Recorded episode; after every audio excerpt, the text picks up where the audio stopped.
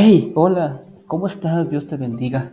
Yo soy el hermano Jesús Galvez, discípulo de Jesús, el que te va a estar acompañando y guiando en esta maravillosa consagración a Jesús por manos de María.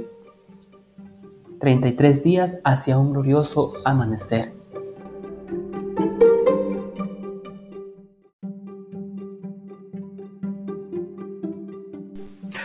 Wow, eso es todo.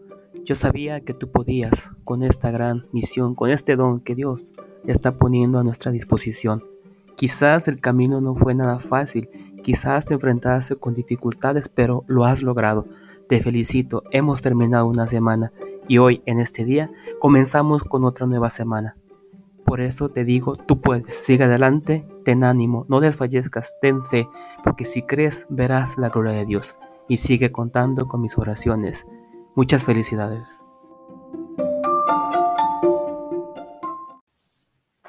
Segunda semana, San Maximiliano Colbe. Esta semana nos enfocaremos en el ejemplo y palabras del apóstol de la consagración mariana del siglo XX, San Maximiliano Colbe. Colbe conoció bien la enseñanza mariana monfortiana y habló con entusiasmo sobre ella, al formular su propia expresión de la gran devoción a María. No solo profundizó diversos elementos de San Luis, sino que aportó muchas nuevas ideas gracias a su propia contemplación del misterio de María. Antes de considerar su enseñanza mariana, conozcamos primero al hombre. ¿Estás listo para comenzar esta segunda semana? ¿Te interesa saber quién fue San Maximiliano Colbe? Porque yo sí, me intriga el conocer quién es este santo mariano. Día 8. ¿Quién eres, San Maximiliano Colbe? Si hiciéramos esta pregunta al santo en una entrevista, tal vez quedaríamos decepcionados, al menos al principio. Probablemente contestaría con dulzura y humildad. Esa pregunta no es muy importante. Lo importante es esta. ¿Quién eres, oh Inmaculada Concepción? Esta respuesta no debe decepcionarnos si la meta de la entrevista es llegar a conocer a San Maximiliano, pues en realidad su respuesta nos dice mucho sobre él.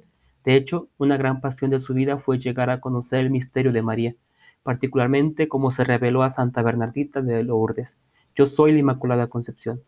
¿Por qué se identificó como la Inmaculada Concepción? ¿Acaso no es María su nombre? Mañana reflexionaremos sobre este misterio fascinante.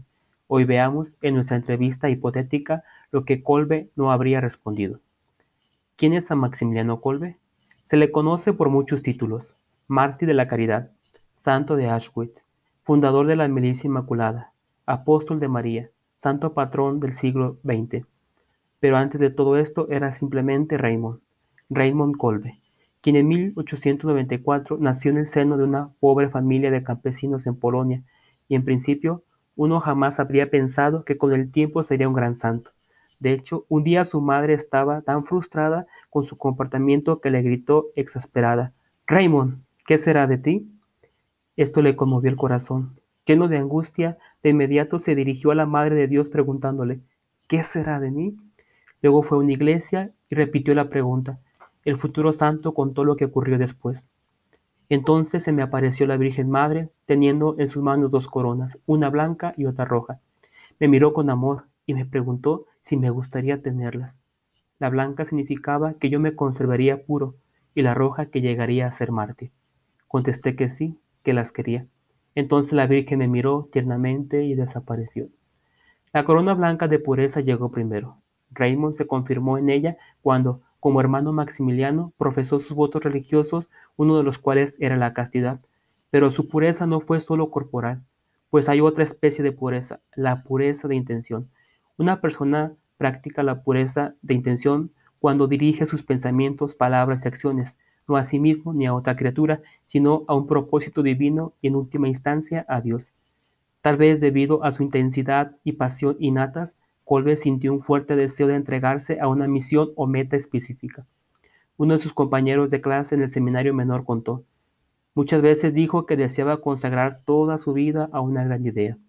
La gran idea de Colbe con el tiempo se materializó en lo que la llamó la milicia inmaculada, la cual estableció en 1917 con seis compañeros del seminario. La milicia inmaculada, según la llamaron, fue realmente una gran idea, al menos en cuanto a su ambición. Su meta fue llevar al mundo entero a Dios por Cristo, bajo el liderazgo de María Inmaculada y hacerlo más pronto posible. Cumplir esta misión por obediencia a la voluntad de Dios en unión con María Inmaculada fue el único interés de Colbe, su intención pura, y sacrificó todo para alcanzar su logro, lo cual nos lleva a la corona roja. En 1941, tras décadas de labores apostólicas increíblemente provechosas en Polonia y Japón, Kolbe fue arrestado por la Gestapo y enviado al campo de concentración de Auschwitz. Antes de su arresto, sus hermanos franciscanos le habían suplicado que se ocultara. Dijo que agradecía su preocupación cariñosa, pero no podía seguir su consejo. Más tarde explicó por qué. Tengo una misión. La Inmaculada tiene una misión que cumplir. Esa misión se cumplió la víspera de la fiesta de la Asunción de María al cielo, cuando después de haber ofrecido tomar el lugar de un prisionero condenado a la inanización, los nazis impacientes acabaron con Kolbe con una inyección letal. Así murió San Maximiliano como un mártir de la caridad y recibió la segunda corona de su Inmaculada. Oración del día. Ven Espíritu Santo que habitas en María, concédeme la pureza de cuerpo y alma, y cuídame de morir a mí mismo.